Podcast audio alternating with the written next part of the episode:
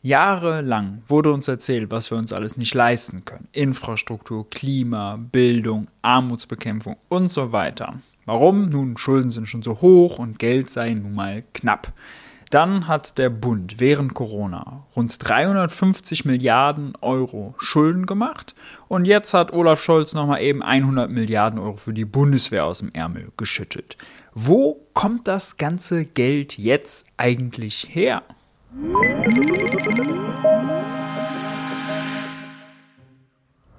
Hi und herzlich willkommen bei Geld für die Welt. Ich bin Maurice und auf diesem Kanal dreht sich alles um die Frage, wie geht progressive Wirtschaftspolitik? In diesem Video widmen wir uns der Frage, wo bekommt der Staat eigentlich das ganze Geld her, wenn er Schulden macht? Die Corona-Krise hat der Wirtschaft kräftig Wind aus den Segeln genommen. Wenn die Wirtschaft schwächelt, dann fallen auch die Steuereinnahmen, sprich, der Staat hat, so würde man meinen, weniger Geld zum Ausgeben. Anders als wir Privatpersonen, wenn wir Einkommen verlieren, dann müssen wir irgendwie unsere Ausgaben kürzen, muss der Staat in so einer Situation aber anders handeln, nämlich er muss, obwohl er weniger einnimmt, mehr Ausgaben tätigen, muss also Schulden machen, denn damit stützt er die Wirtschaft, damit verhindert er, dass noch mehr Unternehmen pleite gehen und damit noch mehr Jobs verloren gehen.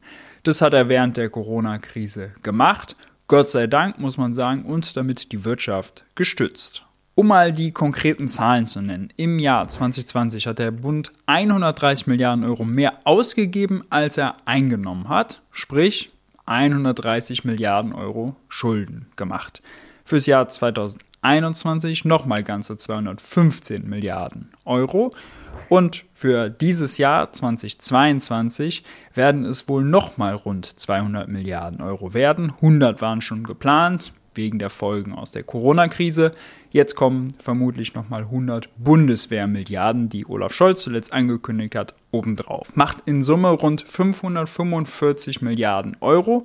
Eine ganz schön große Summe dafür, dass eigentlich immer gesagt wird, der Staat kann gar nicht mehr ausgeben, als er einnimmt und dafür, dass die Diskussion um Staatsschulden die Gemüter eigentlich immer ziemlich erhitzt. Grund dafür, dass die Debatte um Staatsschulden so aufgeregt, so sorgenvoll geführt wird, ist die weit verbreitete Annahme, dass der Staat letztlich nur das Geld seiner Steuerzahler, seiner Bürger ausgeben könne. Daraus leitet sich dann die Frage ab, wenn der Staat so viele Schulden macht, wie soll der das irgendwann alles mal zurückzahlen? Müssen zukünftige Generationen dafür aufkommen? Muss ich dafür aufkommen? Was macht der Staat mit meinen ganzen Ersparnissen, mit meinen ganzen hart erarbeiteten Steuereuros? Und so weiter und so fort. Das prägt die Debatte. Allerdings, wenn man sich mal genauer anschaut, wie das mit der Staatsverschuldung so richtig funktioniert, entpuppen sich all diese Fragen eigentlich als unbegründete Sorgen und letztlich eigentlich auch als Nebelkerzen. Also schauen wir uns das Ganze doch mal an.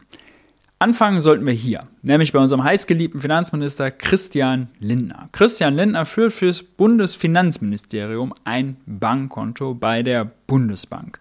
Die Bundesbank ist die ehemalige deutsche Zentralbank, die heute zur Europäischen Zentralbank gehört und quasi die deutsche Geschäftseinheit der Europäischen Zentralbank ist. Das Konto nennt sich Zentralkonto des Bundes und über dieses Konto tätigt Christian Lindner als Finanzminister die Ausgaben für die deutsche Bundesregierung und empfängt auch die Steuern. Wenn das Bankkonto mal leer ist und Christian Lindner möchte eine Überweisung tätigen, dann kann er das trotzdem machen, dann kann er das Konto überziehen. Allerdings eine Regel, das darf er nur für einen Tag lang machen. Am nächsten Morgen muss er das Konto wieder ausgleichen. Die große Frage, wie macht er das? Wie füllt er dieses Konto auf? Nun, zum einen macht er das über Steuereinnahmen, zum anderen über Staatsanleihen. Wenn er natürlich mehr Geld ausgibt, als er über Steuern einnimmt, wie zum Beispiel die eben aufsummierten 545 Milliarden über die letzten drei Jahre, dann muss er Staatsanleihen verkaufen. Wie genau aber funktioniert der Verkauf von Staatsanleihen?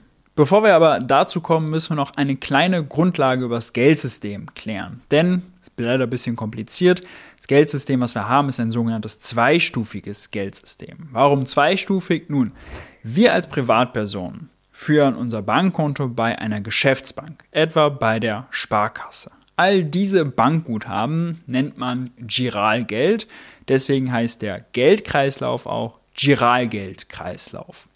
Die Sparkasse wiederum, also die Geschäftsbanken, führen ihre Konten, eine Ebene darüber, wenn man so will, bei der Zentralbank. Ebenso die Regierung, in unserem Fall Christian Lindner fürs Finanzministerium. Diese Kontoguthaben nennt man Zentralbankgeld oder auch Reserven, wenngleich ich den Begriff unglücklich finde. Und diesen Kreislauf nennt man Zentralbankgeldkreislauf. Der Giralgeldkreislauf, in dem wir involviert sind, und der Zentralbankgeldkreislauf, in dem die Banken und der Staat involviert sind, sind zwei voneinander getrennte, separate Kreisläufe. Jetzt aber zu den Staatsanleihen. Die Staatsanleihen verkauft der Bund über die Finanzagentur. Rechtlich ist es eine GmbH, die allerdings zu 100% dem Bund gehört. Der Verkauf von Staatsanleihen wird üblicherweise als Auktion abgewickelt. An dieser Auktion dürfen allerdings nur ausgewählte Banken teilnehmen, Banken, die zur sogenannten Bietergruppe Bundesemission gehören. Das sind aktuell 33 Geschäftsbanken. Man kann sich das so vorstellen wie eine hochexklusive eBay-Auktion, wo man eben vorher festlegt, wer denn Gebote abgeben darf. Aber auch hier gilt, Höchstbietende gewinnt. Wichtig ist jetzt hier, die Bank, die die Auktion gewinnt und die Staatsanleihe dann erwerben darf, die muss die mit Zentralbankguthaben bezahlen. Sprich, Kontoguthaben, was sie in Deutschland bei der Bundesbank hält. Heißt also, wenn sie die Überweisung tätigt, die Bank verliert Guthaben bei der Bundesbank. Christian Lindner, der Finanzminister, erhält neues Guthaben bei der Bundesbank. Sein Konto, das Zentralkonto des Bundes, füllt sich also auf. Ein Konto geht hoch, eins geht runter und na klar, am Ende bekommt die Bank natürlich die Staatsanleihe. Genau das bestätigt auch ein Gutachten des Wissenschaftlichen Dienstes des Bundestages mit dem Titel Verfahren und Wirkung bei der Emission von Bundeswertpapieren. Vereinfacht, was passiert, wenn Christian Lindner Staatsanleihen verkauft und in dem Gutachten heißt es wie folgt. Die oben dargestellten Transaktionen werden ausschließlich in Zentralbankgeld abgewickelt. Bundeswertpapiere wurden gegen Zentralbankgeld, in Klammern Guthaben bei der Bundesbank, an die Mitglieder der Bietergruppe Bundesemission verkauft und dem Bund steht nach Abschluss des Verkaufs ein höherer Kontostand bei der Zentralbank zur Verfügung. Wichtig hierbei, da nur Geschäftsbanken und der Staat ein Konto bei der Zentralbank führen, Privatpersonen aber nicht. Wie gesagt, wir führen ein Konto bei Geschäftsbanken, nicht bei der Zentralbank, bei der Ebene darüber, können Privatpersonen an dieser Auktion gar nicht teilnehmen, wenn die Staatsanleihen verkauft werden. Das geht schon technisch gar nicht. Und das heißt eben auch, ein Staat, wenn er Staatsanleihen verkauft, leiht sich nicht das Geld seiner Bürger, wie gesagt, geht technisch schon gar nicht, sondern beschafft sich über den Umweg der Banken neues Guthaben bei seiner eigenen Zentralbank. Die Zentralbankguthaben kommen, wie der Name schon sagt, von der Zentralbank, sprich von der EZB oder den nationalen Geschäftseinheiten in Deutschland, also der Bundesbank. Die Zentralbank versorgt die Banken mit unbegrenzten Kreditlinien, nennt man im Fachjargon auch ständige Fazilitäten, bei denen die Banken zu einem festgelegten Zinssatz, wenn sie genügend Sicherheiten vorlegen können, permanent zu jeder Zeit an neues Zentralbankguthaben kommen können, um damit dann eben Staatsanleihen zu kaufen. Aber es gibt auch noch einen anderen Weg, wie Banken an neues Zentralbankguthaben kommen können, wenn sie es sich nicht gerade abholen per Kredit von der Zentralbank und zwar über die sogenannten Offenmarktgeschäfte. Offenmarktgeschäfte, kompliziertes Wort, heißt letztlich, die Zentralbank geht hin und drückt den Banken Zentralbankguthaben auf, indem sie den Banken Wertpapiere abkaufen, zum Beispiel alte Staatsanleihen. Genau das ist in den letzten Jahren in riesigem Stil passiert über die sogenannte expansive Geldpolitik und die großen Anleihekaufprogramme, zum Beispiel das Corona-bedingte PEP-Programm. Da hat die Zentralbank ganz, ganz viele Wertpapiere, ganz, ganz viele Staatsanleihen den Geschäftsbanken abgekauft und sie sozusagen mit Zentralbankgeld überschüttet. Seitdem schwimmen die Banken nur so in Zentralbankgeld. Heißt, Mangel an Zentralbankgeld, um Staatsanleihen zu kaufen, davon kann nun wirklich nicht die Rede sein. Da die Geschäftsbanken allerdings auf die ganzen Guthaben, die sie bei der Zentralbank haben, derzeit einen Strafzins von 0,5% zahlen müssen, können sie gar nicht genug deutsche Staatsanleihen angeboten bekommen und sind sogar bereit, diese zu negativen Renditen zu kaufen. Das erklärt auch, warum der Staat in letzter Zeit sogar Geld mit dem Schuldenmachen verdient hat, Geld damit verdient hat, Staatsanleihen zu verkaufen. 2020 ganze 7 Milliarden Euro, 2021 immerhin noch ganze 6 Milliarden Euro. Die Banken haben also sogar noch Geld mitgebracht, um dem Staat die Anleihen abzukaufen. Und sie haben auch deutlich mehr Angebote in diesen Auktionen abgegeben, als Anleihen zum Verkauf standen. Heißt, Staatsanleihen zu verkaufen war für den Staat kein Problem. Und da die Banken mehr Angebote abgegeben haben, hätte er sogar noch deutlich mehr Anleihen verkaufen können. Wenn ich das in Vorträgen erzähle, kommt dann irgendwann immer häufig die Frage, ja, aber ich als Privatanleger, ich kann auch auch Staatsanleihen kaufen, oder? Oder ist es falsch? Können Privatanleger keine Staatsanleihen kaufen? Doch, das können sie, allerdings passiert das erst später. Man unterscheidet zwischen dem sogenannten Primärmarkt, das ist da, wo die Auktion stattfindet, wo nur die Banken teilnehmen dürfen, und dem Sekundärmarkt. Das, was dann passiert, wenn die Banken also vom Staat die Staatsanleihen bekommen haben. Dann können die Banken nämlich ja eine Entscheidung treffen. Entweder sie, die, sie behalten die Anleihen und streichen die Zinsen ein, oder sie verkaufen die Anleihen weiter an Privatanleger, an Versicherungen, an Pensionsfonds oder zum Beispiel auch an die Europäische Zentralbank, die, wie eben erklärt hat, mit ihren Offenmarktgeschäften, mit ihren großen Anleihekaufprogrammen selber ja auf dem Sekundärmarkt als großer Käufer von Staatsanleihen auftritt. Für das Konto des Bundesfinanzministers ist das außerdem dann egal, was am Ende passiert, der hat sein Geld ja schon längst bekommen, nämlich nachdem die Bank, die die Auktion gewonnen hat, die Staatsanleihe bezahlt hat. Für Staatsanleihen, die bei der EZB liegen, gilt außerdem noch eine Besonderheit. Tilgungs- und Zinszahlungen, die an die EZB fließen und dort zu Gewinnen führen, werden am Ende des Jahres an die Eigentümer der EZB ausgeschüttet. Jetzt kann man sich fragen, wer sind denn die Eigentümer der EZB? Nun, das sind die Mitgliedstaaten, also auch Deutschland. Sprich, das Geld, was unser Finanzminister für deutsche Staatsanleihen an die EZB überweist, kommt linke Tasche, rechte Tasche wieder zurück.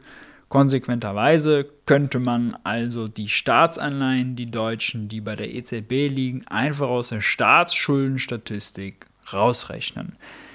Dem ein oder anderen aufgewühlten Gemüt würde das in der Schuldendebatte sicherlich helfen. Aus all dem ergibt sich dann aber natürlich auch die Folgefrage, was passiert eigentlich mit dem Geld, wenn Christian Lindner es dann ausgibt? Das ganze Geld, das Christian Lindner sich über den Umweg der Banken dann von der eigenen Zentralbank besorgt und dann für Klimaschutz, für Corona-Hilfen oder eben auch für die Bundeswehr wieder ausgibt, erzeugt neues Einkommen im Privatsektor. Es gilt das alte ökonomische Gesetz, die Ausgaben des einen sind die Einnahmen des anderen. Wenn der Staat Geld ausgibt, erzeugt es neue Bankguthaben im Privatsektor. Technisch konkret läuft es dann so, Christian Lindner weist die Bundesbank an, Zentralbankgeld vom Finanzministerium, vom Zentralkonto des Bundes auf das Bundesbankkonto der Bank des Zahlungsempfängers zu überweisen. Etwa zum Beispiel, wenn ein, eine Firma eine Straße gebaut hat für den Staat, dann bekommt die Bank dieser Firma eben neues Bundesbankguthaben. Christian Lindner verliert Bundesbankguthaben und die Bank des Straßenbauers geht dann hin und schreibt dem Straßenbauer neues Bankguthaben, neues Giroguthaben, neues Giralgeld auf dem Konto gut. Genau so schreibt es auch der Wissenschaftliche Dienst des Bundestages in dem eben erwähnten Gutachten. In dem Moment allerdings, in dem der Bund das Guthaben auf seinem Zentralbankkonto zur Finanzierung seiner Aufgaben verwendet, zum Beispiel zum Straßenbau, Sozialleistungen etc., fließen diese Mittel auf Geschäftsbankkonten. Durch diese Transaktion entsteht neues Buch bzw. Giralgeld, wodurch sich die Geldmenge erhöht. Das heißt, wenn der Staat Schulden macht, wenn er mehr Geld ausgibt, als er über Steuern einnimmt, und dann Anleihen verkauft und die Kohle raushaut, dann stellt er die Privatwirtschaft besser, nicht schlechter. Die hat danach mehr Bankguthaben, als sie vorher hatte. Leider ist es so, das zweistufige Geldsystem und die komplizierten Regeln, die wir haben, sorgen dafür, dass die Menschen den Prozess der Staatsfinanzierung überhaupt nicht durchblicken. Das bestärkt natürlich Sorgen um Staatsschulden, um, oh, was kommt auf mich irgendwann zu, was kommt auf meine Enkel irgendwann zu und schädigt natürlich auch die Demokratie, wenn die Leute das nicht verstehen und sich eben anlügen lassen können von einem Wolfgang Schäuble, von einem Olaf Scholz, von einem Christian Lindner, wenn diese mit Autoritätsargumenten erklären, warum dies oder das nicht finanzierbar ist, dann aber hingehen und mal eben Milliarden von Schulden, hunderte Milliarden von Schulden machen, äh, ohne sich zu rechtfertigen. Dann wird die Frage nicht gestellt, oh, wie ist das denn finanzierbar, 100 Milliarden für die Bundeswehr auf einmal. Dann wird es einfach gemacht, wenn eben der politische Wille da ist. Ein Blick hinter die Fassade, ein Blick auf die Funktionsweise des Geldsystems zeigt aber ziemlich klar, Deutschland hat kein Finanzierungsproblem, Deutschland hat kein Staatsschuldenproblem. Der Staat gibt nicht das Geld seiner Bürger aus, sondern bei viel genauerem Hinsehen ist es immer das Geld seiner Zentralbank. Folgt man der Spur eines jeden Euros zurück, den der Staat ausgegeben hat, dann landet man am Ende immer bei der Europäischen Zentralbank bzw. bei ihren nationalen Geschäftseinheiten, in Deutschland also der Bundesbank. Als Schöpferin des Euros kann der EZB, kann der Bundesbank der Euro niemals ausgehen. Daraus folgt zwar nicht, dass der Staat uferlos Geld ausgeben sollte, aber daraus folgt, dass er deutlich mehr Geld ausgeben könnte. Wir können uns nicht nur 100 Milliarden für die Bundeswehr leisten, sondern auch deutlich mehr Ausgaben für den ökologischen Umbau der Wirtschaft, für Bildung, für die Entlastung von hohen Energiepreisen und, und, und, für höhere und bessere Corona-Hilfen. All das ist finanziell möglich.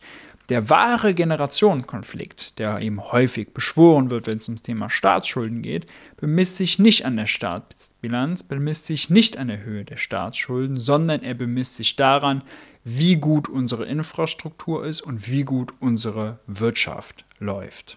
Wenn ihr es noch genauer wissen wollt und noch tiefer abtauchen wollt, dann sei euch der MMT für Einsteiger Kurs auf der Lernplattform Udemy empfohlen.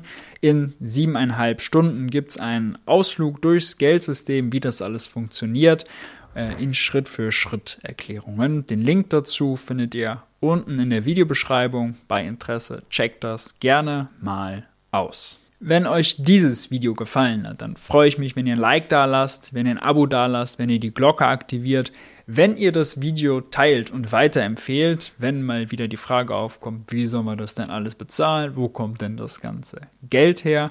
Ansonsten, wenn ihr Geld für die Welt unterstützen wollt, könnt ihr das über PayPal, über Steady oder über ein Bezahlabo beim Geld für die Welt Newsletter machen. Das äh, weiß ich sehr zu schätzen, das freut mich sehr. Und ansonsten hoffe ich, Ihr haltet die Ohren steif, ihr bleibt gesund und ihr haut rein. Bis zum nächsten Mal.